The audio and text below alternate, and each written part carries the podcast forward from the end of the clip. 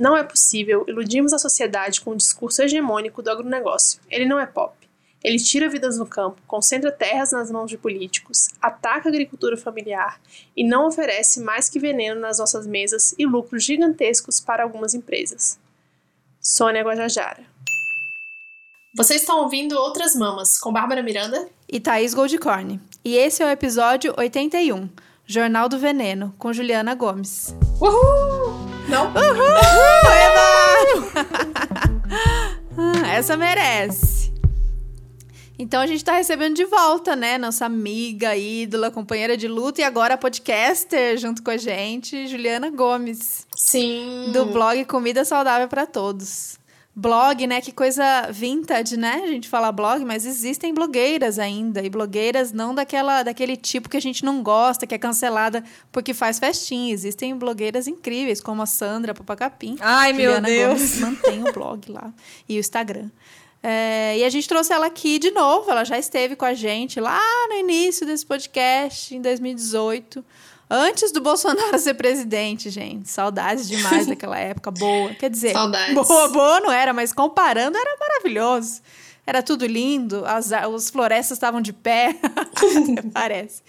É, e esse foi o episódio 18. Se você não ouviu, volta lá. Perdoa, perdoa qualquer coisa, porque faz muito tempo.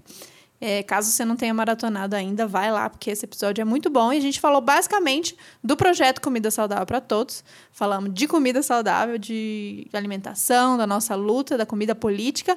Mas a gente resolveu fazer esse episódio específico desse projeto novo da Ju, que é o Jornal do Veneno. A gente vai pedir para a Ju se apresentar e dizer que a gente está com muita saudade, Sim. muito feliz dela estar aqui novamente. E para contar quem é a Ju hoje, e como que é essa história de ter virado, né, bem Juliana por Juliana.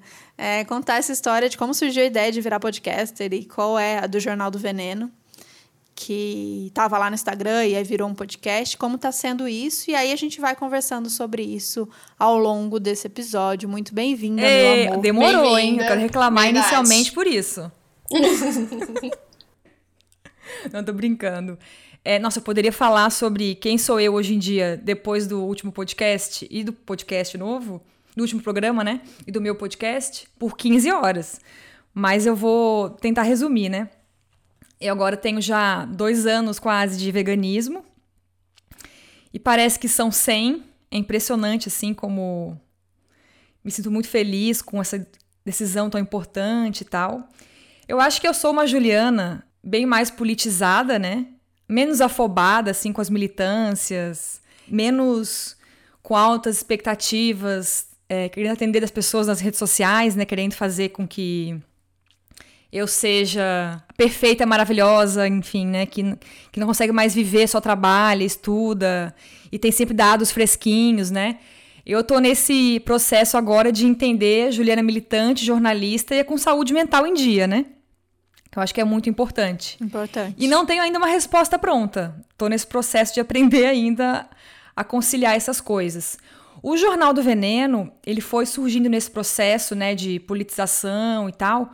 Por quê? Porque eu achava que só fazer receita ou falar sobre produto, indústria e tal, não era suficiente para me fazer feliz e também acho que as pessoas me cobravam outras coisas.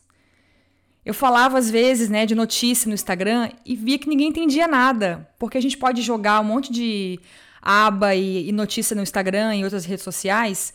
A galera vai olhar a manchete ou vai ler e não vai entender nada. Tem que ter contexto. São assuntos, quando a gente fala de agronegócio, que são muito polêmicos, são complexos, né? Então eu pensei, vou explicar para as pessoas então essas notícias que estão bombando agora no governo Bolsonaro, principalmente. Só que eu acho que o Instagram ou o blog não são boas redes para isso, né? É difícil aprofundar e tal. Eu pensei em criar um podcast que tá na moda e afins, é fácil de fazer. Eu detesto gravar vídeo. Tem que produzir, me arrumar, eu fico super insegura. A gente sempre Uhum. fala isso aqui. Vem com a gente pro mundo do podcast. A gente quer incentivar cada vez mais mulheres, especialmente as mulheres que estão aí na luta, militantes, a fazer podcast. Então fala com a gente, porque esse negócio de se maquiar pra vídeo, pensar em enquadramento. Não, gente! pelo amor de Deus. Não? Admiro demais Isso é quem muito- faz, né? Mas, É muito nossa, anos né? 2000 isso. Gente, podcast, a gente grava de pijama. Eu já gravei pijama, de pijama já. Bebendo cerveja, comendo pipoca. É isso. É isso. Então, assim, é muito divertido. E aí surgiu. E também o podcast, o Jornal do Veneno, né? E aí a minha ideia também é conseguir abarcar um público que tem preconceito com blogueirinha, sabe? Que vê ali o perfil que alguém indicou no Instagram ou vê o blog e fala, ah, é mais uma blogueirinha que não entende nada, o que, que ela tá falando e tal. Então eu queria acessar essas pessoas de movimento social, grupo de agroecologia, e aí o podcast chega nessas pessoas, né? Porque são assuntos mais sérios. E eu tô do lado deles também, né? Nunca quis ser imparcial, tanto que o nome chama Jornal do Veneno. Não tem como duvidar que tem uma posição política muito clara. E é isso. Expliquei direito, será? Explicou. Não falou assim. É, é foi, não, não falou da vida, como ela tá se sentindo. como que tá aí na crise. Dos gatos, da vida, da plantação. Uma assim, pastral, né, Thaís? a gente já sabe. Por sinal, Ju também fez aniversário agora há pouco, né? Temos mais um aniversariante de julho aqui. Sim, mais As uma canceriana. As cancerianas vão dominar. As cancerianas uhum. vão dominar o mundo, já avisei isso. Mas a gente não vai dominar, né? A gente não, não quer hierarquia, a gente vai dominar que é para distribuir amor por aí. Essa é a nossa ditadura, ditadura do amor, entendeu? Menina, mas na pandemia, com o agronegócio e tal, Bolsonaro, eu tô zero amor. Eu quero só botar fogo em tudo. A gente falou sobre isso, inclusive, com a Nádia. So, todo, é difícil para canceriana assumir. Tô, tô nessa de que não tem que localizar essa raiva, esse ódio aí. Para mim é uma coisa que eu tenho que trabalhar na terapia. Mas é isso, eu acho que a gente continua no segredo do amor com a gente, com os uhum. bichos, com a natureza. E que essa energia da gente defender esse amor entre a gente, a gente taca fogo no Bolsonaro. É meio por aí. Não, se eu não tivesse o que plantar aqui e os gatos, eu tinha surtado já há muito tempo. A natureza tem, tem isso de muito legal, né? A gente acompanhar os processos e para quem é ansiosa como eu é perfeito. Tu plantar uma sementinha de amendoim e esperar seis meses para dar pouco amendoim é maravilhoso. Porque assim, tu tem que controlar toda a ansiedade possível, sabe? E árvore frutífera, que demora é. cinco anos para dar. É um bom, um bom exercício. Algumas, né? É, essa ansiedade, essa expectativa do, da, da troca, né? Então, se eu coloquei tudo isso, eu vou receber só esse pouquinho e às vezes nem vou colher esse pouquinho, porque, como você sempre mostra também nos stories, algum outro bicho chegou antes e comeu, ótimo para ele. A Lê sempre fala disso também, a Lenara. Você que plantou, você botou empenho, mas veio um outro bicho e comeu ótimo, não necessariamente é para você, pra gente tirar esse egoísmo de que as coisas têm que voltar pra gente, né?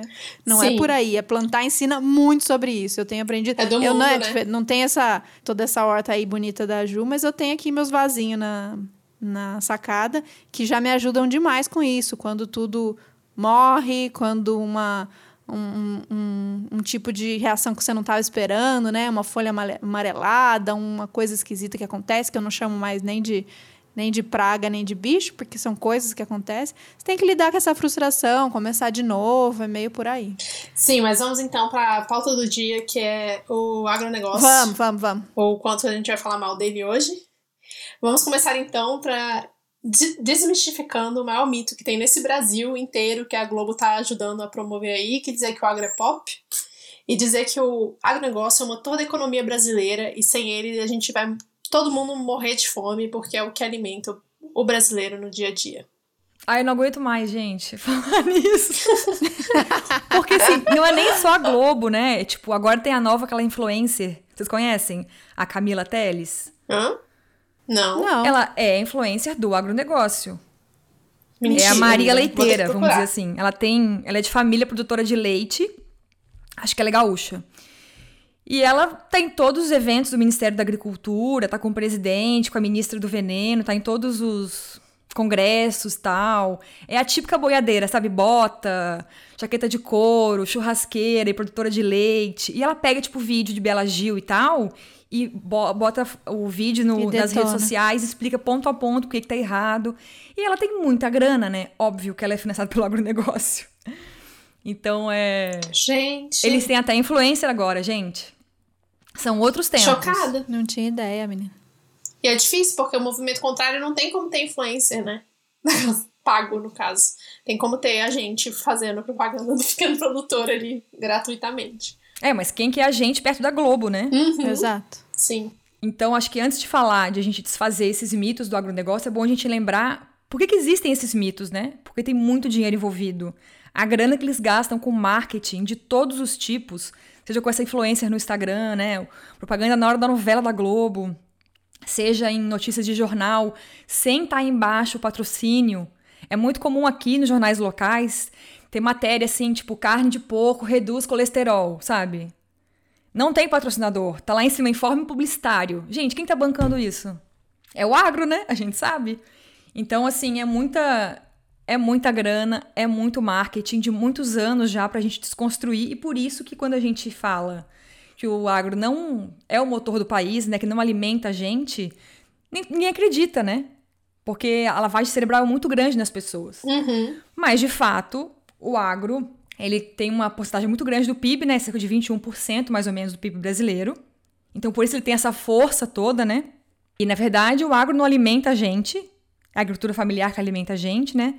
E quando a gente pega para ver se o agro produz realmente riquezas, a gente vê que o governo banca o agronegócio, né, basicamente. Todos os subsídios fiscais que ele tem, facilidade de empréstimo, perdão de dívidas, faz o Estado perder muita grana para o agronegócio. Né? Só o governo de São Paulo deixa de lucrar por ano 1,2 bilhão de reais em subsídios fiscais. É muita coisa.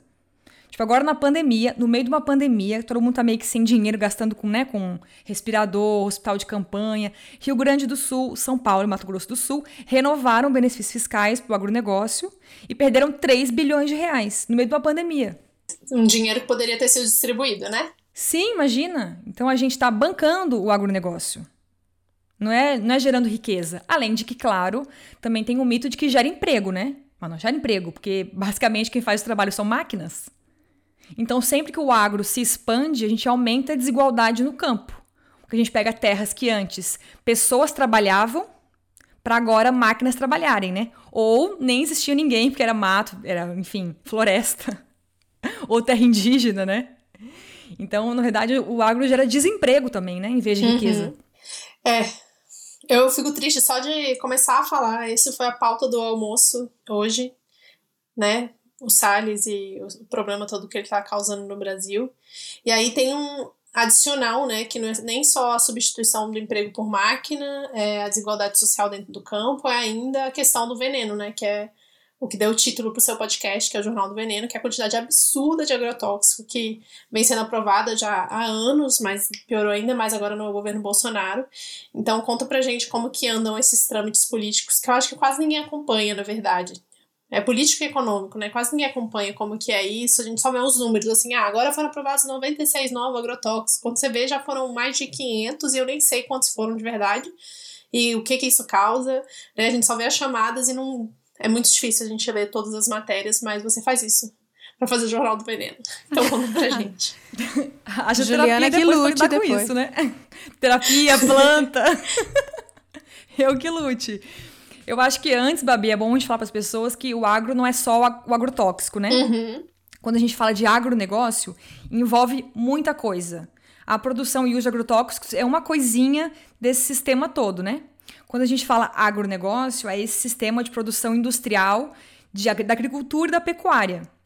Então, isso envolve plantar coisas para exportação, como soja, milho, cana-de-açúcar, café, laranja, é, muitas, muitas commodities a criação de bichos, né?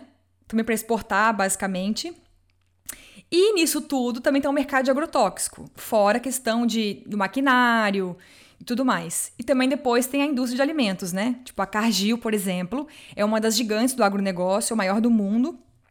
E eles não produzem nada, eles basicamente compram e depois revendem. É muito doido. Então é um mercado muito grande.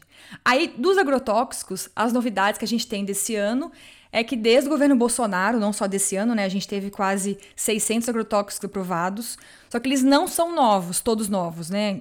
Tem, a gente tem que falar isso bem certinho para ninguém confundir depois. A Tereza Cristina sempre fala, ah, vocês estão falando errado. De fato, a gente fala errado muitas vezes. Não são sempre novos agrotóxicos, são novas aprovações. Então, não são sempre novos produtos.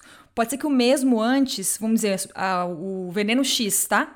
Antes usavam na soja ou no hum. milho. Agora pode usar para o algodão. Entendi. Então é o mesmo veneno de sempre, só que ele uhum. tem uma no, um novo uso, vamos dizer assim. E a outra novidade é que a gente tem, né, a questão de desmatamento, que está sempre junto com o agrotóxico, né, e com plantações de soja, criação de pasto, de bois, pasto, que a gente tem uma novidade de 25% a mais de desmatamento em relação ao ano passado, que também era um ano de governo Bolsonaro, então ele está sempre se surpreendendo, né? Passando a boiada. O que mais que a gente tem? A gente tem também a MP da grilagem, né? Agora virou uma PL, que vai ser votada em breve, que aí a gente vai basicamente permitir que os ruralistas legalizem a invasão de terra e grilagem. É ridículo. Tenso. E óbvio que tem muito mais coisa, tô aqui resumindo assim ao máximo, né? Também tem questão do, de como esse governo está usando a Covid para realmente deixar rolar um genocídio indígena, né? É, só deixar rolar. É né? fácil, não tem que fazer nada, só deixar. É simplesmente não dar assistência nenhuma. É. E a gente sabe que os indígenas têm uma resistência menor, né, de anticorpos e afins, porque não estão nas cidades como a gente, já expostos a outras gripes, outros vírus da influenza, né? Então, para eles é muito mais bizarro. A gente tem agora os Yanomamis com os garimpeiros ilegais invadindo, levando Covid mesmo na cara de pau para os Yanomamis que ficam no norte do Brasil, né? Por exemplo. Tá morrendo muita gente e o governo fica assistindo só para depois usufruir dessas terras. Mas é claro que fora isso também tem muita coisa boa, né? A gente também não pode esquecer que nessa pandemia a agricultura familiar, eu acho que apesar de estar, tá, tipo, com muito perrengue distribuição de alimentos e tal, tá muito forte nessa relação com o consumidor, né? Eu vejo isso também que acho que uma coisa bem legal da pandemia, não, não é uma coisa legal da pandemia, mas acho que é uma mudança que tá rolando, que as pessoas estão mais preocupadas com a origem do seu alimento, né? Em geral. Nem todo mundo, mas tá rolando esse movimento de ver da onde eu compro, de achar alguém que vende uma cesta agroecológica na minha cidade, ou alguma cesta com produtos da agricultura familiar, né, para ajudar essas famílias campesinas. Além de, claro, ter muitos movimentos sociais que estão doando alimentos Sim. localmente, articulando, né? Como o Movimento Sem Terra. Isso é muito legal, assim. Como desmistifica essa cara de terrorista, né? De, de radical. E MST nunca têm. decepciona, né? Eu tava vendo logo que começou essa, essa campanha de doação de alimentos, saiu matéria na Globo, mas saiu dizendo grupo se reúne para doar alimentos. É muito cara de pau, né? Então, eu primeiro vi, eles vi. constroem ah, toda essa imagem do, do vilão. E na hora de, de falar o que de fato eles fazem, o que eles estão fazendo, eles simplesmente omite. Não vão falar que é MST, não. Vão falar que um grupo, um grupo X está fazendo a doação de alimentos. É, eu lembrei na hora que você estava contando sobre essa liberação dos novos ou não tão novos é, agrotóxicos pelo governo Bolsonaro, que tem um projeto da agência pública que acho legal vocês acompanharem pelo Twitter, que é o Robotox. É um bot que ele avisa todas as vezes que o governo Bolsonaro. A gente dá risada porque já passou, já passou do aceitável, já Há passou do. Sabe assim, aquela, aquela distopia, Sim. aquelas séries que a gente assistia. É, já, já passou de qualquer coisa que, que, que chega na nossa compreensão. Então a gente dá risada por isso, mas é um robô que ele avisa lá no Twitter, ele twitta toda vez que o governo Bolsonaro libera um, um novo agrotóxico.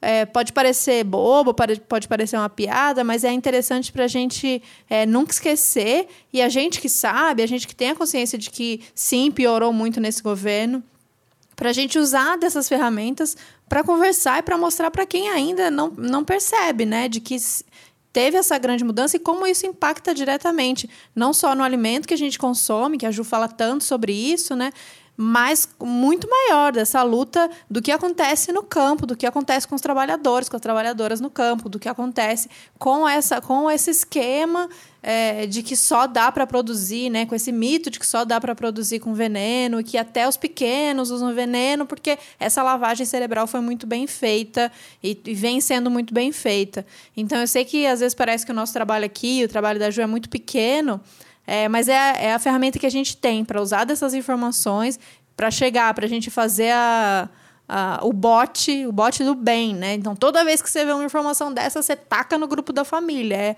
é uma das coisas que a gente pode fazer. Sim.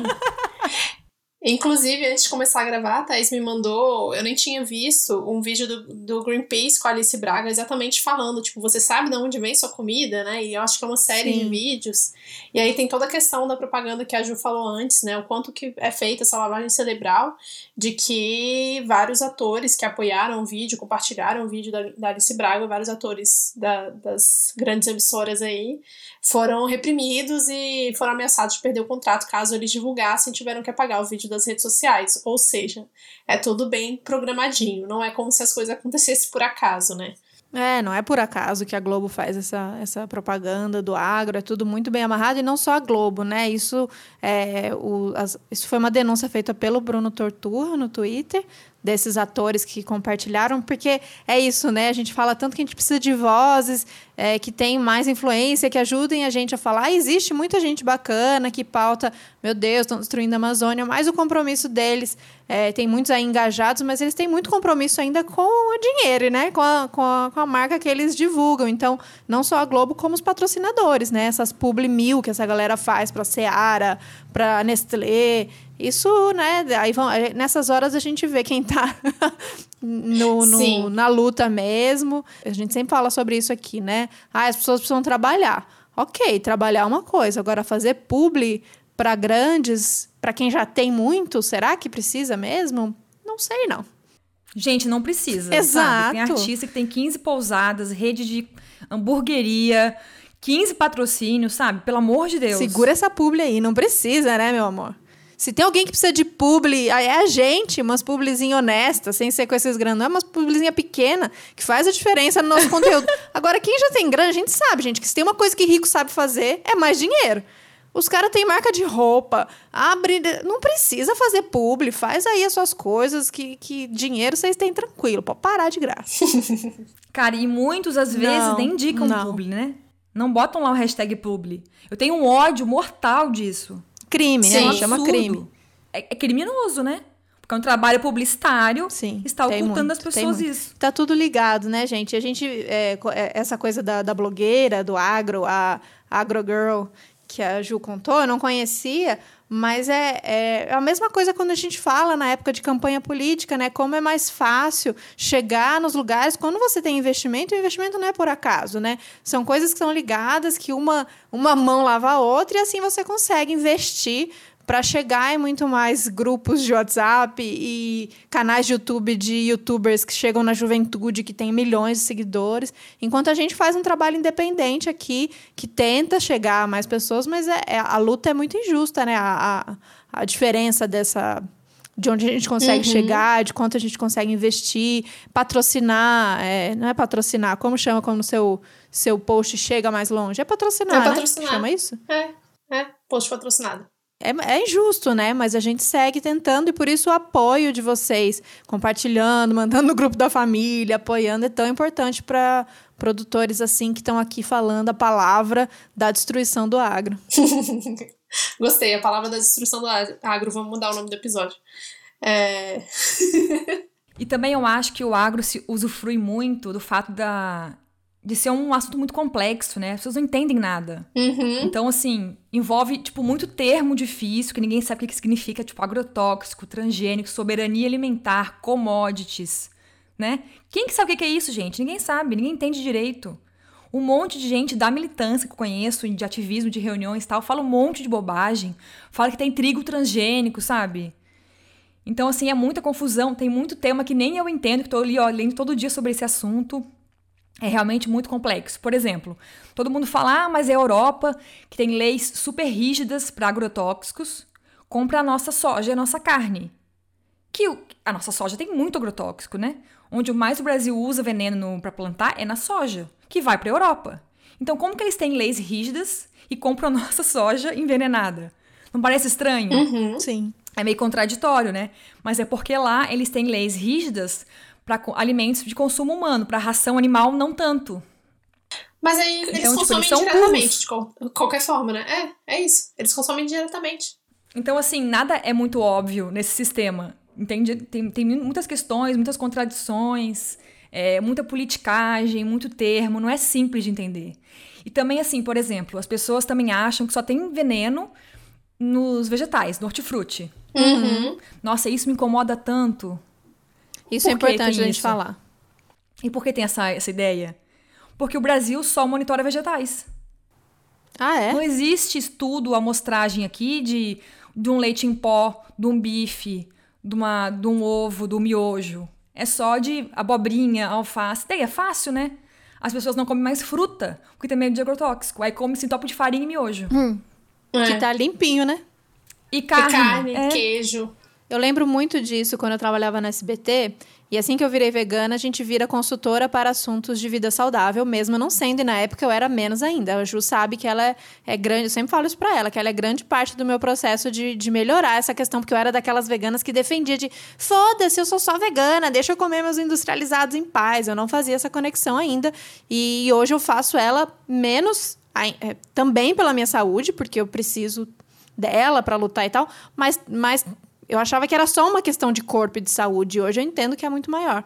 Mas eu lembro que chegava uma, uma menina chegou para mim do trabalho e falou assim: Thaís, fico vendo a Bela Gil falar esses negócios aí de, de veneno, de agrotóxico, e aí eu fico numa dúvida. Ao mesmo tempo que ela fala que a, a, o alface e as folhas têm agrotóxico, ela fala para não comer industrializados. O que, que, é melhor eu decidir? É melhor eu ficar sem comer os, agro, os vegetais e comer então industrializado? Ou não, mas ela fala que industrializado faz mal, mas eu não come como um vegetal cheio de agrotóxico. Eu falei, independente, meu amor. Se você comer os industrializados, você acha que eles não têm? Ela, aí, aí bate aquele desespero, mas meu Deus, então o que, que eu vou comer? Nada tá livre, eu nada, nem a sua cerveja, nem a sua água, nada está nada. livre uhum. dentro desse sistema. Mas existe, existe. Nem a roupa, nem o Exato, cosmético. Existem nada. alternativas e essa é a luta que. grande parte da nossa luta. Então, essa existe muito, né? Esse conceito. Eu acho que se a gente. E é importante a gente deixar isso bem claro. Se eu for conversar com a minha mãe, se for conversar com pessoas que estão lá comprando no mercado, tenho certeza que a maioria delas vai pensar que o problema do agrotóxico está na folha de alface, no tomate, uhum. e não tem essa visão de que ele está em tudo, né? Inclusive na carne, dessa maneira. É, que é isso, o agrotóxico, a maior parte está na soja, que a soja, a vaca vai comer a soja e a vaca é o que você come. Então não tem muito como se livrar se está dentro desse sistema do agro, né? E aí a gente pensa, né? Por que, que não tem esse monitoramento nas coisas de origem animal? Uhum. Super interesse, né? Me corrija se eu estiver errado, mas é bioacumulador, né? O agrotóxico ele vai acumulando. Isso. Não, então onde mais tem é nos Sim. animais, né? Ao contrário. É no bife, é no leite, é no ovo, né? uhum. né? Sim, faz muito sentido. Não na abobrinha. Mas a gente não mede justamente porque é uma escolha política, uhum. né? Existe uma pressão do agronegócio para não fazer isso, né? Para não ser um escândalo para as pessoas. E você tocou uma, numa coisa que eu acho que é uma dúvida grande também, Ju, que é a questão dos transgênicos, né? Eu, como eu tento comprar o máximo possível de agricultura familiar, é uma coisa que eu nem me preocupo. Comprar os grãos também sempre orgânicos e não transgênicos, não olho muito, mas eu me deparei com isso de novo para comprar ração para minha cachorra. E aí fui vendo os tezinhos assim na embalagem de comida eu fiquei tipo, meu Deus, e agora? Como faz? Explica para as pessoas o que é um alimento transgênico e por que, que isso é uma preocupação que a gente tem que ter. Tá, vamos lá, porque parece simples, mas não é, né? E o pessoal repete muita bobagem por aí também.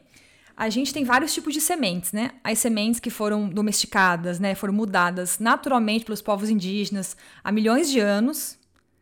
Sementes saudáveis que contam a nossa história, como o milho crioulo e afins.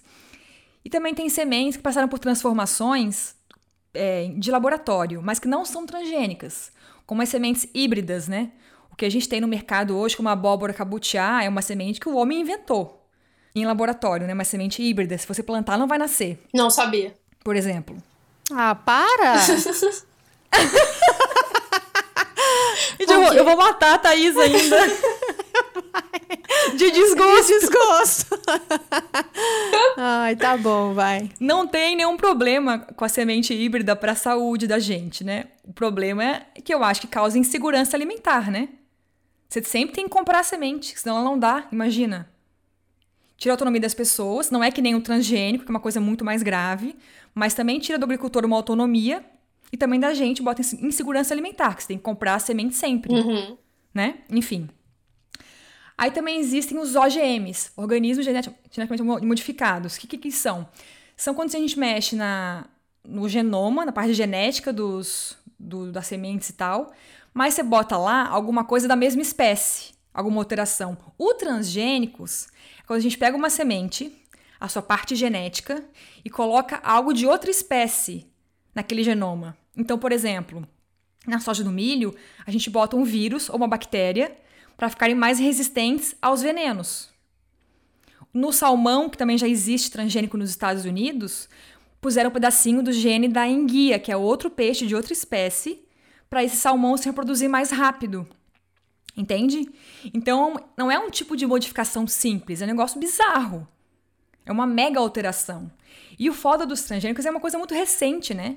Chegou no Brasil em 98 com FHC. Então não existe um estudo de grande escala, de, né, de um grande período, para comprovar que realmente são seguros. Tem gente que fala, não, mas tem estudos. Não, não, não tem estudo, não tem consenso científico nenhum ainda de transgênicos. Tem um monte de gente que fala, não, mas é seguro. Não, não é. Porque os estudos que foram feitos são de pequena escala, por pouco tempo, sabe? Não tem, tipo, mil fatores juntos é, analisados. Então tem isso de não ter um consenso sobre se é seguro para a saúde ou não. Só que para mim, a questão mais grave dos transgênicos nem é a questão da saúde, sim ou não, porque nem sempre é, exige mais agrotóxicos, né? A Embrapa também tem criado sementes transgênicas para usar menos agrotóxicos, por exemplo. Só que eu acho que o mais grave de tudo dos transgênicos é a gente depender das sementes fabricadas, né? Então o agricultor não decide mais nada. É como se ele não tivesse mais nenhum tipo de saber e de conhecimento nenhum e tudo vem de fora, ele tem que ficar comprando e sugando aquelas coisas, sabe? Então não tem soberania alimentar nenhum, não tem escolha. É como se todo mundo no campo fosse só robozinhos que plantassem coisas da indústria, uhum. entende? Você está adicionando mais uma etapa no processo, né? Isso, para mim é uma questão socioeconômica, social e cultural muito grave que a gente está tipo apagando as sementes que contam histórias de gerações que foram criadas para ficar, é, vamos dizer assim, adaptadas àquela região, àquele contexto, né? Então o agricultor sabe que onde ele mora, tal milho de tal espécie, é melhor plantar, dá mais fácil, é, naquela, naquela temperatura, naquela estação do ano, entendeu? A semente transgênica não tem isso. Uma semente padrão para o mundo inteiro, né? E agora tu imagina, hoje em dia a gente tem basicamente soja e milho transgênicos. Se der uma merda nas sementes, não vai ter. Aí vou alimentar esses bichos tudo como? No mundo, das criações de animais do mundo inteiro.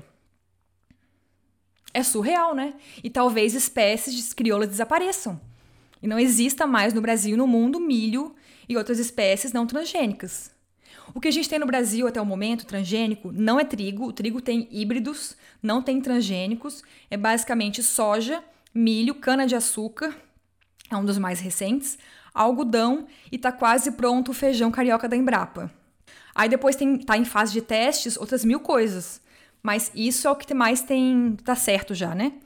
E achei legal, acho que você falou essa semana sobre a soja, porque é, a, gente tende a pegar só as manchetes, né? Só as, as linhas de cima dessas notícias e se apega a isso e deleta tudo que é, são essas camadas. Como você disse, é um assunto bem complexo. Então a soja, de repente, virou uma grande vilã, como se a soja em si, como se esse elemento antigo, maravilhoso, cheio de proteína, fosse em si o problema. Então fala soja, a pessoa já arrepia, assim, né? como se fosse um Sim. palavrão, uma coisa horrorosa.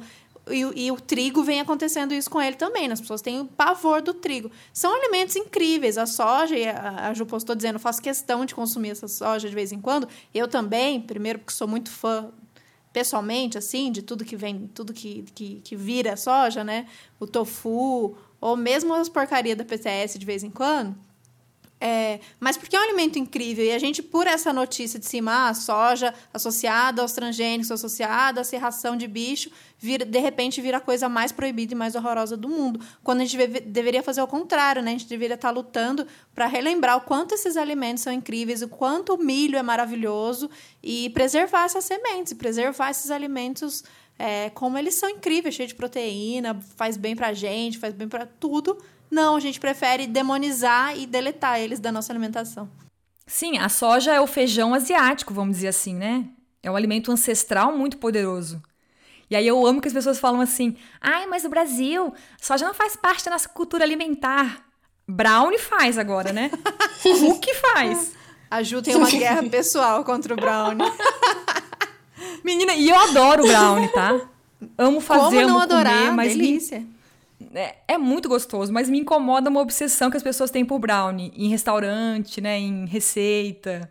Eu acho cafona, confesso. A Ju, ela, ela acabou tanto com a minha vida que a minha cultura de, de doce, eu, se, eu sempre fui muito crítica, eu falava isso alto na, na, em público, na presença, na presença das pessoas, que doce que não tinha leite condensado não era doce que não me viesse com doce de banana, doce de abóbora, doce de batata doce, que isso era doce de pobre. Eu falava essa frase, ou doce de velho, eu falava que era o doce da minha avó.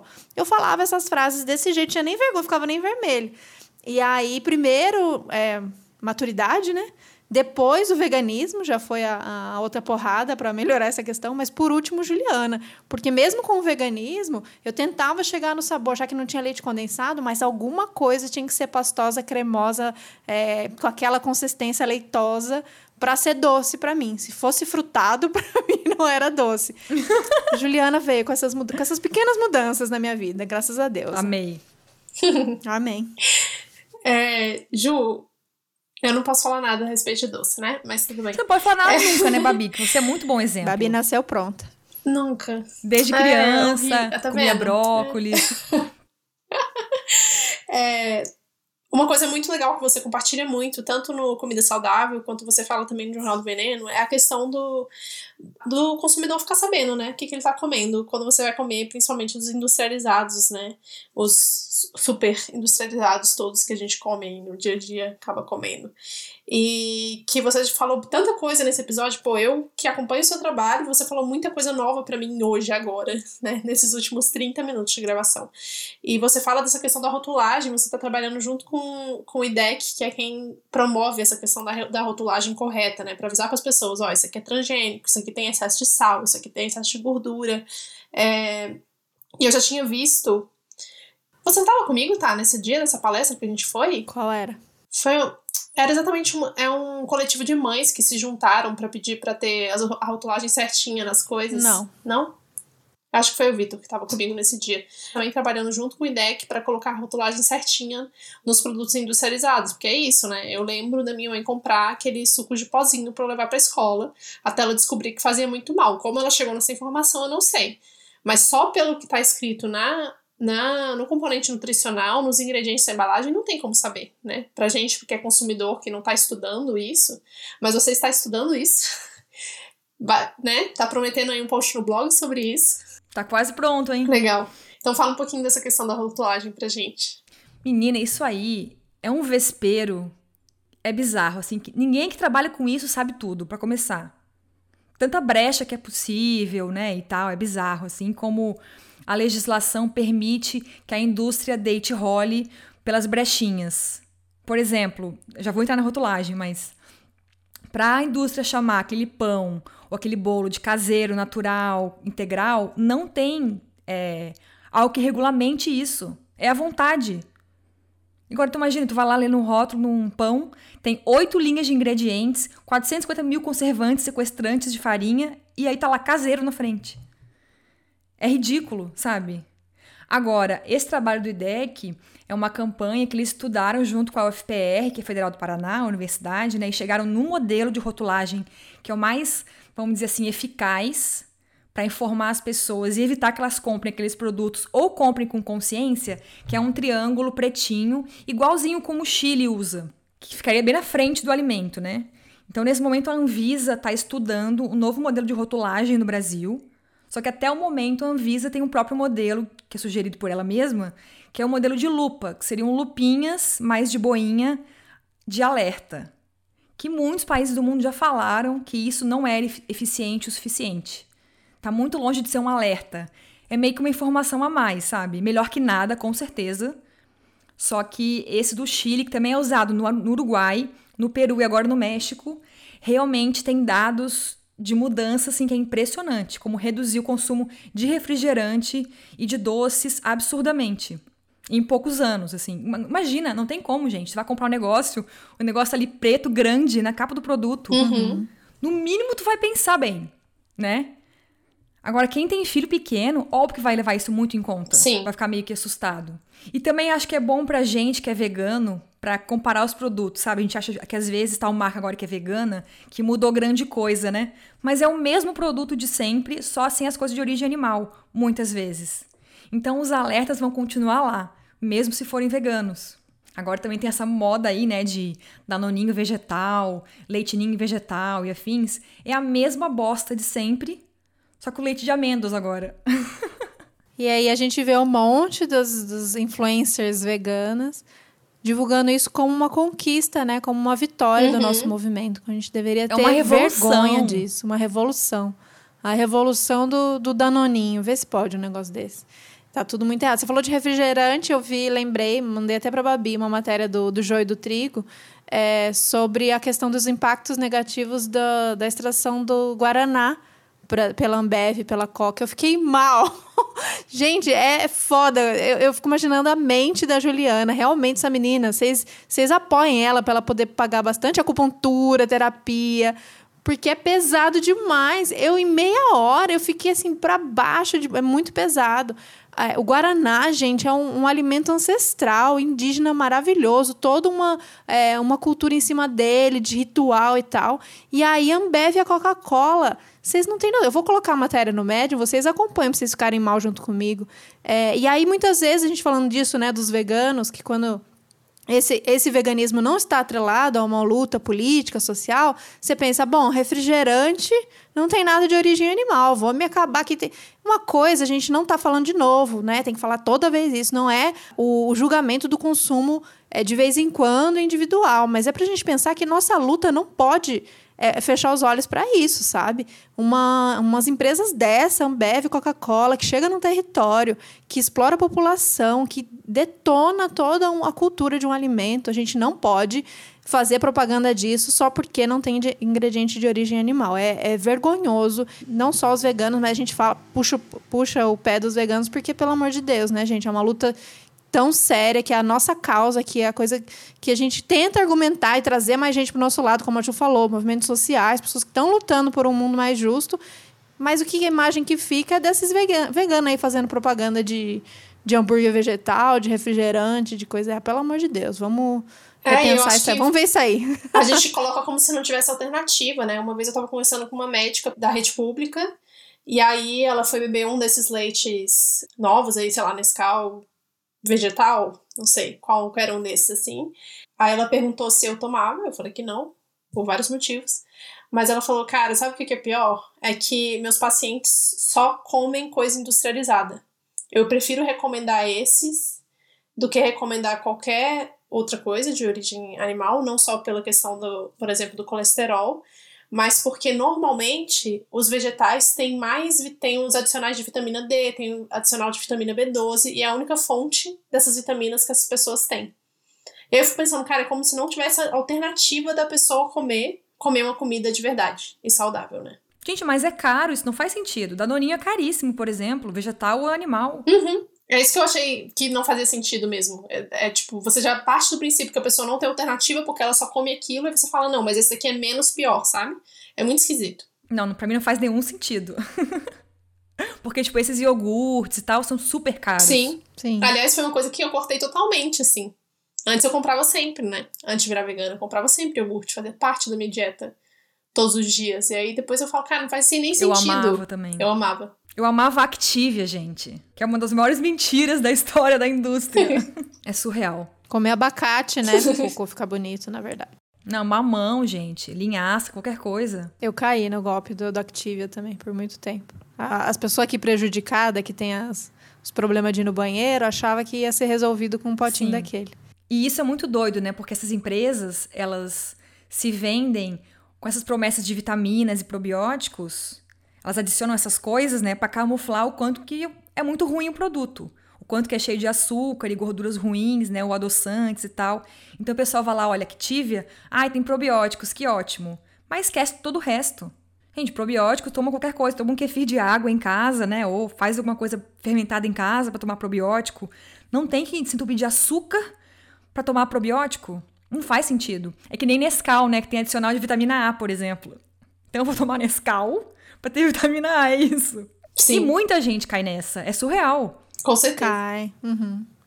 É, cai porque a gente está muito condicionado, e a gente já falou isso em alguns episódios por aqui, Cris Maimone na questão do consumo, a Lenara, você mesmo, da gente estar tá muito condicionado ao nosso consumo ser pautado pelo que tem no mercado e que tem na farmácia, né, basicamente. Então, se de repente por algum motivo eu vi, e aí tá tudo linkado, eu vi na, no bem-estar da Globo, de que é importante a gente é, consumir mais vitamina ah, ou é importante ficar ligada na questão do ômega, ou se eu senti alguma coisa e alguém me disse que é falta de vitamina tal. E aí você foi até o mercado, até a farmácia, você vai ver lá o que tem de opção, porque é isso, a gente está muito condicionado a buscar as respostas Ness, no, no, nos mercados, que é onde a gente aprendeu a consumir, ao invés de voltar a fazer mais como as nossas avós faziam, do, dos saberes, né? De olhar para o corpo, o que, que eu preciso, onde tem tal coisa. Acho que as pessoas hoje em dia não sabem o que, que tem em cada alimento, né? A gente acaba voltando a estudar isso quando a gente vira vegana, porque tem essa outra noia de que vai faltar, então a gente começa a ter o mínimo de noção de nutrição para saber o que, que, tem vitamina Q em cada coisa. E aí você descobre e você começa a ter uma autonomia do seu corpo do tipo, ah, tô sentindo isso, vou tomar mais um pouquinho daquilo. Mas no geral uhum. a gente uhum. perdeu isso bonito. Né? E também tem outra coisa, né? Agora que você falou em farmácia, eu lembrei. O quanto que supermercado, farmácia e o campo do agronegócio estão juntos, né? Por exemplo, a gente tem a Bayer, que é dona da, agora da Monsanto, que produz semente e agrotóxicos sementes transgênicas em agrotóxicos, ao mesmo tempo que vende remédio, e empresas como a Cargill, que compra e revende soja e produz muita coisa que está no mercado. Tipo, o óleo da Lisa é da Cargill, Pomarola é da Cargill, o elefante do sato de tomate é da Cargill. Acho que ela comprou agora também até o azeite galo é da Cargill, que compra soja do desmatamento. Então, assim, a indústria de alimentos está muito junto com o agronegócio também. Não tem uma separação aí, eles estão de mãos dadas. Né? São as mesmas empresas que também financiam ruralistas no Congresso, né? Para votar em leis que os beneficiem. É um ciclo assim, ó, que se fecha bonitinho. E só a gente que se ferra. Tá, mas aí as pessoas vão ouvir a gente falar isso as pessoas devem te falar isso. Ah, Juliana, mas para você é fácil. Você foi morar no meio do mato, aí você planta a sua comida, você não precisa depender do, do veneno do mercado, é, você consegue compostar. Para você é fácil. Então rola um pouco dessa ideia de que a gente precisa sair, né? De que a gente precisa estar tá numas outras condições. Ah, quando eu tiver a minha hortinha para plantar, eu vou conseguir comer de maneira hum, é, melhor. E, e, nem assim as pessoas conseguem enxergar a, a incoerência que está dentro do sistema e que a gente não consegue fugir de, do sistema, mesmo se a gente vai para o meio do mato. A Ju cansa de mostrar que ela, estando no meio do mato, ela tem os vizinhos que usam que ainda usam veneno, por exemplo, na plantação.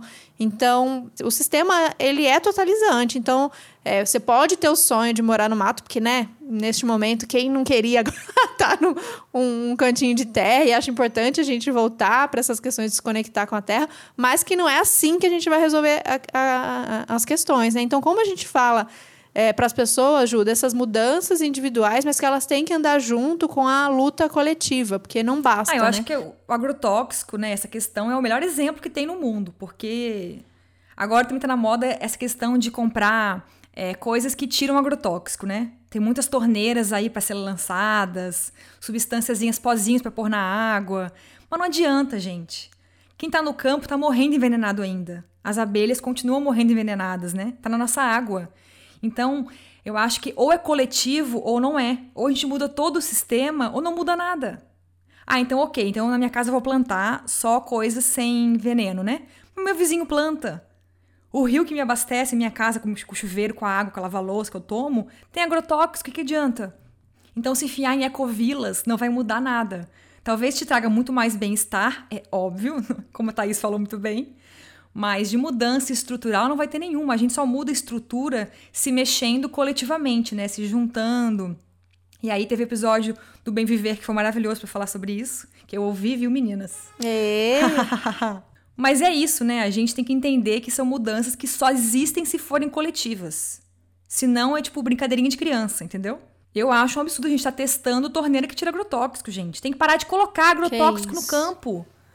É hum. É isso que tem que fazer. Sim, mas a gente quer sempre o mais fácil, né? O que não mexe na estrutura da coisa. Que nem o hambúrguer, né, do futuro, a torneira que tira agrotóxico. Nunca mexer no sistema. E não custa lembrar, né, que todo agrotóxico no mundo é testado em animais. Todo. Cada um que é provado novo foi testado no animal. Em cachorro, em ave, em peixe, em rato. E aí a gente tem veganos, né, apoiando produtos que as empresas patrocinam ruralistas, né? E acham lindo. Pois é. Ju, uma coisa que eu queria que você voltasse, na verdade, para a gente puxar de novo esse assunto, que é a questão dos agrotóxicos, que a gente falou muito da questão do consumo individual e como chega isso pra gente, mas tem a questão dos trabalhadores do campo, né? Como você falou, tá, você pode ser um pequeno produtor, você planta na sua casa sem agrotóxico, mas seu vizinho, que também é um pequeno produtor, planta com agrotóxico, né? Porque ele acreditou nesse mito do, do da necessidade do agrotóxico para poder cultivar um alimento, ou, ou, enfim, ele precisa de uma distribuição maior, foi o melhor jeito que ele achou, né? Ele comprou essa, essa verdade para ele. E a condição das pessoas que mexem com isso de saúde é muito ruim, né? E a gente não leva isso em consideração quando a gente está comprando um produto, né? Qual é a condição do trabalhador que está produzindo o meu alimento? Não, eu acho muito importante isso, né? A gente esquece que ali tem um ser humano, tem famílias agricultoras e também tem isso. Para ele conseguir, por exemplo, o selo de certificação de orgânico, não pode ter ninguém que planta perto com agrotóxico por muito tempo. É, uma, é um selo muito exigente, né? Os critérios são muito, muito pesados assim para cumprir. Então, depende muito do teu entorno também. Não é só você no seu sítio, sabe? Depende muito dos vizinhos também. Então, geralmente o pessoal consegue por cooperativas, que é mais fácil, né? Planta no geral. E a gente esquece muitas vezes de quem está no campo, né? E eu acho que também é difícil julgar os pequenos que usam agrotóxico. Também temos que falar sobre isso. Porque vamos que combinar. É muito difícil e é muito trabalhoso que roçar o mato o tempo todo, né? Exige que pague mais gente, outros funcionários, o que é caro, né? E quem mora no campo e, né, e planta tem muita dificuldade, pouquíssima ajuda do governo. Em, em geral, passa fome muitas vezes, o que é surreal. Gente com pouco estudo, né? Gente muito precarizada, com, enfim, sem luz elétrica muitas vezes também. Então, cara, se puder comprar um herbicida como o glifosato, que é caro, mas permite que não precise capinar, é muito mais fácil para ele, né? Se ele sabe que se ele usar o combo de milho transgênico e, e agrotóxico junto, ele consegue mais empréstimo com mais facilidade no banco, é óbvio que o cara vai cair nessa. Não é só uma lavagem cerebral de modernidade, de chique, de novo, né, novos tempos. É uma questão de facilidade mesmo na prática. É por isso que a galera cai nessa. E também a gente tem que pensar no modelo de transição, né? Para tirar eles desse modelo convencional e ajudar a levar para o orgânico, por exemplo, o agroecológico, né? Eles têm que ter ajuda para isso. E pode ver, hoje em dia, muita gente que é produtor agroecológico foi convencional um dia e mudou por questão de saúde. Porque alguém se intoxicou, alguém morreu, alguém quase morreu. É impressionante. Os meus aqui no redor, todos sofreram com isso. Algum familiar quase morreu intoxicado, e aí levou um baque, e aí foi em busca de alguma universidade, algum projeto, né? para ajudar a fazer a transição agroecológica. Então, assim, eles têm que ter ajuda, sabe? Tem que ter parceria com a universidade, com outros movimentos sociais, coletivos. Agora, as universidades também têm muita grana da Monsanto, né? Aqui na agronomia da UFSC, a galera vai visitar a fábrica da Monsanto na terceira fase da faculdade. Que isso? Vai visitar a fábrica. Sim. E aí tiram foto, felizes, sabe? E aí querem fazer trainee. Não tem trainee na comunicação, no Estadão, na Folha? Uhum. Também tem na Monsanto. Então eles sonham em, em, se formar e fazer já o trainee da Monsanto. para sair com um emprego garantido, né? Que loucura. Chocada. Tá tudo amarrado, né, gente? Sim, então as universidades também são muito, muitas vezes, muito pró-ruralistas, né? Agronomia, Sim, cara. Quem delas. fala de agroecologia na agronomia hoje em dia é assim, guerreiro brasileiro, entendeu? A gente tem que abraçar e beijar essas pessoas. Porque eles são. Beijo, muito... pode mandar direct. Eles são muito resistentes. Pode escrever, ai, ai. pode estar tá escrevendo para outras mamas, arroba. Vou fazer um e-mail só da Thaís, outras mãos. Não, bota no assunto. Especial pra Thaís. Nudes agroecológicos, Thaís. Nudes agroecológicos. Gostei. Esse projeto eu gostei. Ai, gente. E essas, essas faculdades, elas, é, maioria delas, né, formam essas pessoas para trabalhar nesse sistema, né? Então, seja veterinária, zootecnia, agronomia, é, ela está tá formando esses profissionais para continuar nesse sistema que já existe desse jeito. Então, realmente, a gente ainda pensa, quando a gente fala, quando o Bolsonaro falava da Balbud e tal, das universidades, é nós da Faculdade de Humanas que acho que ainda tem essa resistência forte da, da luta social, política, né? As públicas, pelo menos. Mas acho que nessas áreas mais. É, relacionadas, eu não sei nem o que é isso, é biológicas e exatas, acho Técnica, que nem tanto, né? né? Eu acho que é mais técnica, né? É porque também pensa assim, se não tem, se não tem dinheiro do governo para as universidades, quem que vai patrocinar as pesquisas, né? É quem tem dinheiro, As assim. grandes empresas, pois é. Então é meio, é, meio, é meio contraditório, mas é meio complicado, assim, lidar com isso, né? E aí eu acho que puxa muito também para a condição de trabalho dentro dos frigoríficos, né? Que toda vez que vem alguém falar de de consumo de carne para mim e argumentar alguma coisa a favor do consumo de carne, porque é necessário, porque não sei o que, não sei o que lá, eu puxo para a questão social, tá? Você se preocupa com as pessoas?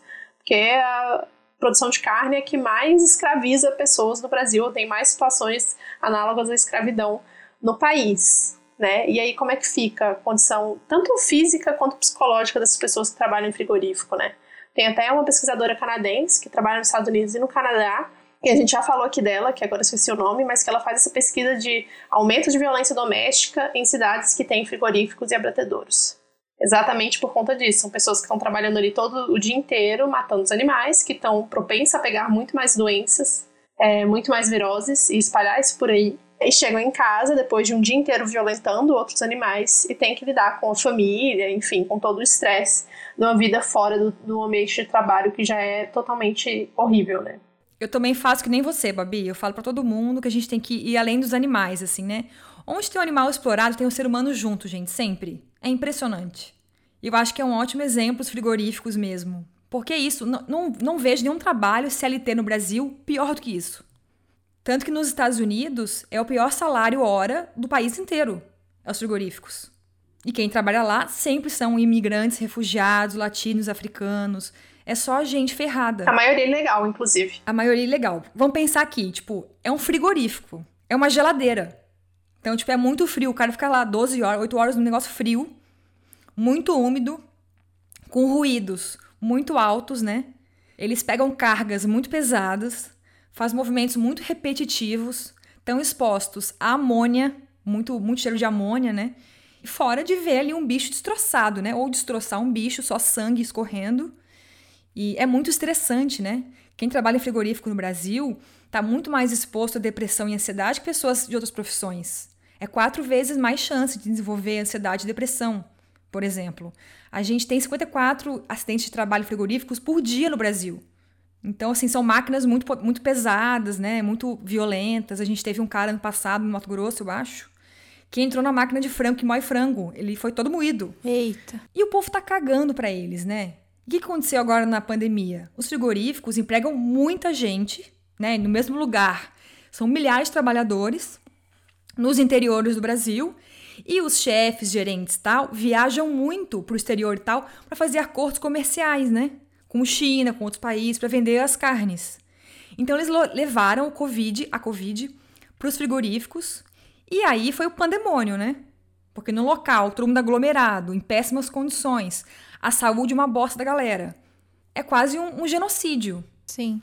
E a gente tá, tá, falando muito pouco sobre isso no Brasil, né? Como que o COVID, a Covid tá se espalhando pelo interior do Brasil inteiro por causa dos frigoríficos. Eu vi essa matéria, no, saiu no, de, olho, de Olho nos Ruralistas, e, e os números são assustadores. Assim, é realmente um número que, que deu um boom no número de, de infectados por Covid só nos, nos trabalhadores dos frigoríficos do agronegócio. Então, só essa, esses trabalhadores podem ter chegado a 400 mil infectados aqui no Brasil. É muita gente, é muita gente. E não é por acaso, né? Dessas, essa, primeiro, essa relação que a Ju falou das viagens, e segundo, essas condições de trabalho, que eles já, já estão nessa situação de doenças, de, de, sem muito controle, todo mundo próximo. Imagina esse ambiente, né? Cheio de sangue, cheio de, de poucas condições. Chegou um vírus, pegou geral. Não, e agora imagina interditar um frigorífico, né? Hum. É quase impossível, gente. Também estamos sem Ministério do Trabalho no momento, né? Tudo tem relação. Tudo fica mais difícil, né? Então, interditar é muito difícil. E aí as empresas fazem acordos judiciais com o Ministério Público e tal, e não fazem nada. Teve frigorífico e nem teste a empresa pagou de Covid. A prefeitura teve que pagar, sabe? Absurdo. Porque é um povo muito poderoso. Né? É muitas vezes são prefeitos, governadores que são donos de frigoríficos, gente que tem jornais, né, políticos, Uhum. grandes empresários. Sim. Então, para barrar essa galera é quase impossível. É bem complicado. É, isso tem muito a ver com o seu episódio número 9 do Jornal do, do Veneno, que é a próxima pandemia tá no forno, né, Ju?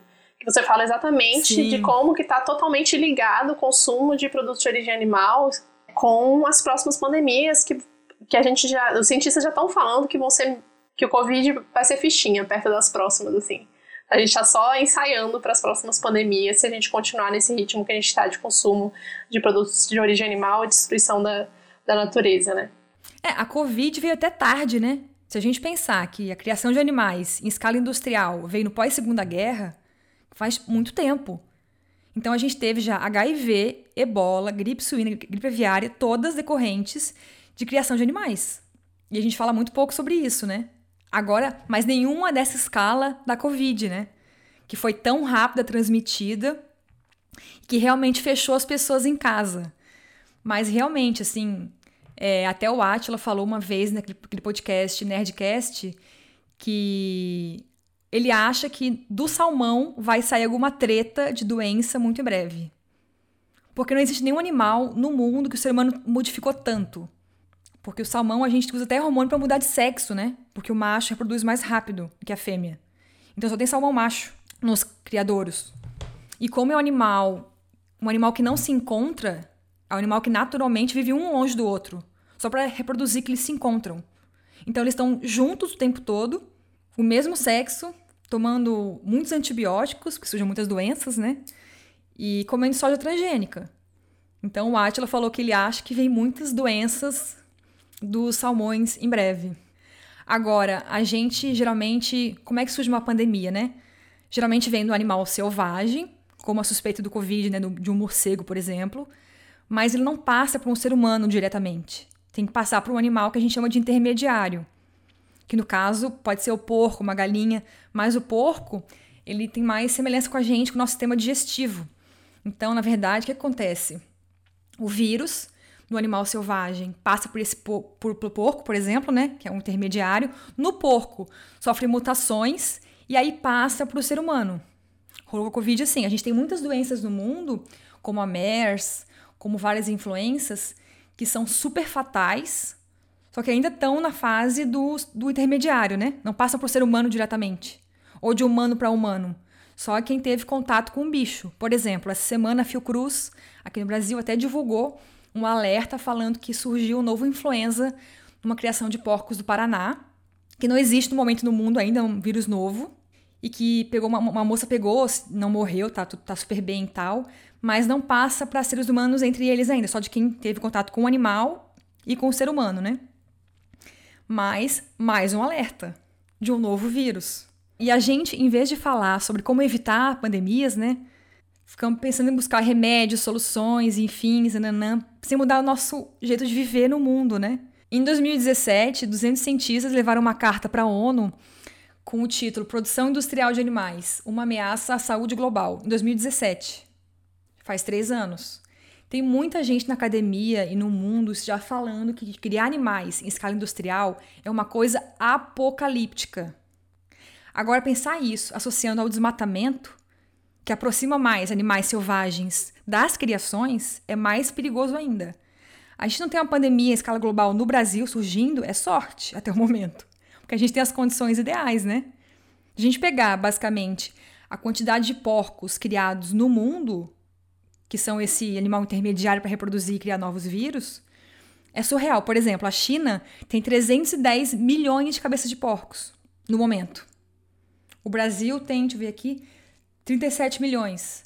União Europeia, 150 milhões de porcos. Imagina, gente, é muito porco para passar outras doenças, né? E também agora a gente tem uma novidade, que o nosso vizinho, a Argentina, está numa negociação com a China. A China propôs para a Argentina ser o principal parceiro comercial chinesa na criação de porcos. Queria que a Argentina crie basicamente porcos para eles. E hoje os argentinos têm 6 milhões de porcos e aí passariam para 100 milhões. Meu Deus. Tipo, surreal. E esse acordo foi bem numa pandemia, tipo, na cara de pau, né? As pessoas estão vendo que. Poucas estão vendo, mas a gente sabe qual é a relação da pandemia com a questão de animais. E aí agora tem um mega movimento na Argentina contra esse acordo. O povo tá gritando nas redes sociais, fazendo baixo assinado, tá bem legal o movimento, assim. O povo tá acordando realmente. E tá bem legal de acompanhar. E fora tudo isso, também tem os antibióticos que a gente esquece, né? o quanto que nós estamos ficando muito resistentes aos antibióticos. E isso é muito perigoso. Além da gente, claro, tomar muito antibiótico por conta, né? Tipo, o médico hoje em dia, gente, já for no médico que, tipo, tossiu antibiótico? Uhum. Dor de barriga antibiótico? Tem muitos estudos que associam intolerâncias, alergias alimentares ao uso de antibióticos, né, tipo, em grande escala, desde novinho. Desde novinho, novinha, criança. A gente tem muita gente que hoje, né, não pode comer glúten, lactose, amendoim, castanhas, talvez por uso de antibiótico desde pequenininho em grande escala. Bizarro. E além disso, a gente come, a gente nós três não, mas o mundo come muitos animais criados com muito antibiótico. Como eles ficam muito doentes por condições bizarras de criação, né, tipo sem luz, né, socados, comendo ração e tal, muito estressados, dá-lhe doença. E para não morrerem, dá-lhe antibiótico. Então as pessoas estão comendo antibiótico também e ficando mais resistentes a bactérias. Então também tem cientistas que falam não, que o mundo um dia vai, um dia, né, já está rolando. Vamos ter superbactérias que ninguém vai conseguir combater com antibiótico, porque a gente está muito resistente já. Então é mais um, uma consequência da pandemia. Uhum. Só mais Eu fui uma. numa exposição sobre isso uma vez, foi aterrorizante. Ô, gente, vocês prometem, todo mundo que tá ouvindo esse episódio até aqui, que vocês vão abrir uma cerveja, sabe? Assistir uma série levezinha depois, toma um vinho, dá uma relaxada, que tá pesado. Mas é essa, essa é a nossa realidade. É importante a gente saber para poder falar as coisas certas, como a Ju disse, que às vezes a gente se embanana aí num monte de informação, é importante a gente ter. Mas segura aí, respira, que tem coisa para fazer. Sim, eu acho que tá bom, a gente pode falar das coisas pra fazer agora, né? Essa parte da pandemia puxada, né? Eu sei, é bem assustador. Já, eu até pensei que pode até mudar o nome do episódio de novo, olha só, terceiro nome pra esse episódio, que é Como Evitar Pandemias com Juliana Gomes. ousado, ousado. Ousado, ousado. ousado. É, é o Atila. a dica. É, é, junta a Ju e o Atila, pronto. Gente, eu amo o Atila. Só falta ele virar vegano. Amiga, também amo, mas tá puxado, né? Tá puxado, é. Vamos falar das possíveis soluções, o que, que a gente como indivíduo pode fazer e o que, que a gente como coletivo pode fazer, né? Porque individual a gente sabe que a gente tem pouco impacto e nós três aqui a gente já faz tudo dentro do possível na nossa vida, mas principalmente do coletivo. Nossa, mas para tudo, para mudar tudo, não, não, não. Vamos escolher. que responsa, uma, né? Responsa, não. Algum, Passa a receita, coisas, Juliana. Algumas coisas. Gente, vem aqui pra casa todo mundo. Vamos todo mundo fazer Michael Villa. Mentira. Eu topo. acho que tem vários estágios, né? Eu acho que o primeiro estágio é o da comunicação e informação. Ninguém sabe o que está acontecendo. Então a gente vive uma guerra de discurso, né? De terra plana até agro é o motor do país. Que a gente tem que desconstruir todo dia um pouquinho, um trabalho de formiguinha mesmo. Então eu acho que isso é muito importante, né? A guerra de comunicação, de discurso que a gente tem que travar com as pessoas. Outra coisa é não eleger mais ruralista, né, gente? Já deu. A gente tem quase 300 deles no, na Câmara de Deputados, 25 no Senado, fora prefeitos, governadores e presidentes. Então, assim, já deu de eleger ruralista. Agora a gente tem eleição esse ano, em novembro, né? Para prefeito e vereadores. Pesquisem em casa se quem você pensa em votar tem algum tipo de relação com o agronegócio e se tiver, bota a pessoa na parede das redes sociais. Tipo, cobra, fala dos dados da pandemia, de agrotóxico, né? Já deu de votar em ruralista, pelo amor de Deus. E aí acho que fora isso, a gente se mobilizar politicamente para destruir esse sistema, né, gente? Porque o agronegócio tá ali no alicerce do capitalismo, que é um sistema para gerar lucro apenas, né? É para fazer ninguém viver bem, e saudável. Então a gente tem que realmente construir outro sistema alimentar, outra relação de consumo da gente com quem produz alimentos, né? E uma relação que não é de, de consumo apenas, é uma relação de parceria, uma relação de querer construir outro sistema mesmo, uma relação que de luta, né? De parceria numa luta pela reforma agrária, por soberania alimentar, que a gente poder escolher o que a gente come. A gente não quer farinata do Dória. A gente não quer, não quer soja transgênica, a gente quer escolher o que a gente quer comer. Entende? Isso é soberania alimentar. Então eu acho que para isso, só tacando fogo e tudo mentira. Seria um sonho tacar fogo na Nestlé, meu sonho, vocês sabem disso, né? Vamos, vamos, vamos junto. Mas vamos, eu vamos acho nessa. que é isso. E também tem outra coisa, né? Muita gente da agroecologia, de movimentos sociais, amigos nossos e tal, falam muito o discurso do agroecológico, do orgânico, de mudar o mundo, anticapitalista, mas esquecem que, para alimentar a humanidade com alimentos orgânicos, não rola criar animais como a gente cria hoje. Nem de forma natural, artesanal, orgânico, em grandes fazendas, com o gado feliz, fazendo yoga. Não tem como. A gente tem um estudo da Universidade de Washington que mostra que sim, a gente pode alimentar a humanidade inteira só com alimentos orgânicos, desde que praticamente todo mundo seja vegano. Se todo mundo for ovo-lacto vegetariano no mundo, a gente consegue alimentar as pessoas cerca de 93% com alimentos orgânicos. Para alimentar os hábitos das pessoas de hoje em dia, como a gente come hoje em dia, né? Conseguimos fornecer orgânico para 15% das pessoas do mundo. 15%. É muito pouco. Então, assim, ah, eu amo agroecologia. Tá, mas está pronto para largar a produção de animais? Está pronto para virar vegano ou reduzir drasticamente o consumo de leite, ovos e tal? Porque não tem como, isso é um mito, porque realmente animais ocupam muito espaço. Produzindo dejetos né, químicos, é, produz muito cocô, enfim. A gente sabe, já falaram mil vezes aqui já o, todo o impacto ambiental do gado, né? Gado e animais no geral. Então não tem como a gente produzir orgânico para todo mundo sem largar drasticamente os bifinhos e omeletezinhos e afins. Também temos que falar sobre isso. Bota no Google para depois vocês verem, chama, bota Universidade de Washington mais orgânicos. Tá lá o estudo de dois caras que estudaram acho que 50 sistemas alimentares no mundo e viram que só reduzindo muito o consumo de bichos é possível. E ninguém fala isso na militância, né? Eu participo de mil coletivos de alimentação é. e ninguém fala sobre isso.